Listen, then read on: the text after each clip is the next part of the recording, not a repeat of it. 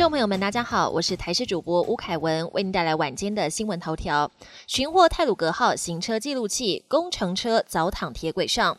台铁泰鲁格四零八次列车意外是台铁七十年来最严重事故。运安会在挤压变形的列车中找到了行车记录器，优先解读第八车的影像。运安会主委杨宏志透露，根据现有的画面判断，肇事的工程车早就躺在轨道上，泰鲁格号来不及刹车才会撞上。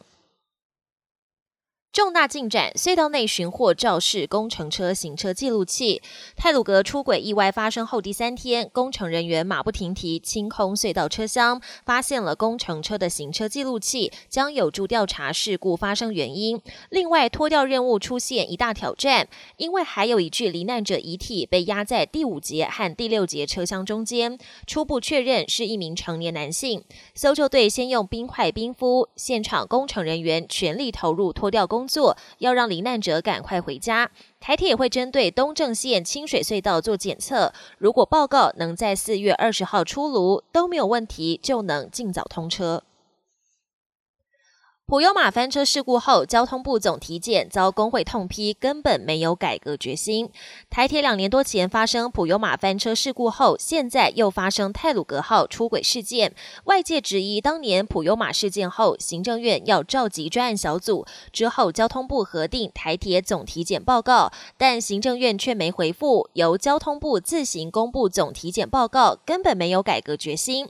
对此，交通部次长王国才回应，当年总体检项。目有一百四十四件，目前还有三十五项中长期措施还在改善进行中。接着又强调，改革项目中遭受工会反对的组织效能是最难推动的。对此，工会反击，强调工会不是改革的阻力，痛批王国才的说法不仅打击士气，也让员工觉得委屈。国际焦点：约旦前王储企图政变遭当局软禁。中东国家约旦三号发生疑似流产政变，当局宣称破获前王储汉扎企图推翻国王阿布杜拉二世的政变阴谋。除了早一步将前王储汉扎软禁，也逮捕了二十名相关人士，包含一名王室成员和一名前政府官员。但汉扎否认政变指控，并且批评政府和领导高层贪腐无能。科学界新发现，太平洋风暴顶端测出零下一百一十一点二度。美国国家大气研究中心的地球观测实验室在期刊上发表研究，指出，在一次太平洋风暴的顶端测出了前所未有的低温，零下一百一十一点二度。这场风暴是在二零一八年十二月二十九号出现在南太平洋岛国诺鲁以南四百公里的海面上空。由于风暴非常剧烈，能量强大，风暴顶部。云层向上延伸，突破对流层，来到平流层。这种现象被称为过冲云顶。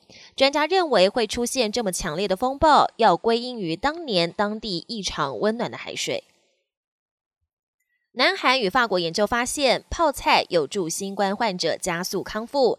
南韩世界泡菜研究所跟法国哮喘病专家带领的团队最近公布了共同的研究结果，宣称泡菜制作的原料白菜、辣椒跟大蒜含有的营养成分可以调节人体的抗氧化系统，因而对减轻新冠肺炎症状产生了积极的作用。本节新闻由台视新闻制作，感谢您的收听。更多内容请锁定台视各节新闻与台视新闻 YouTube 频道。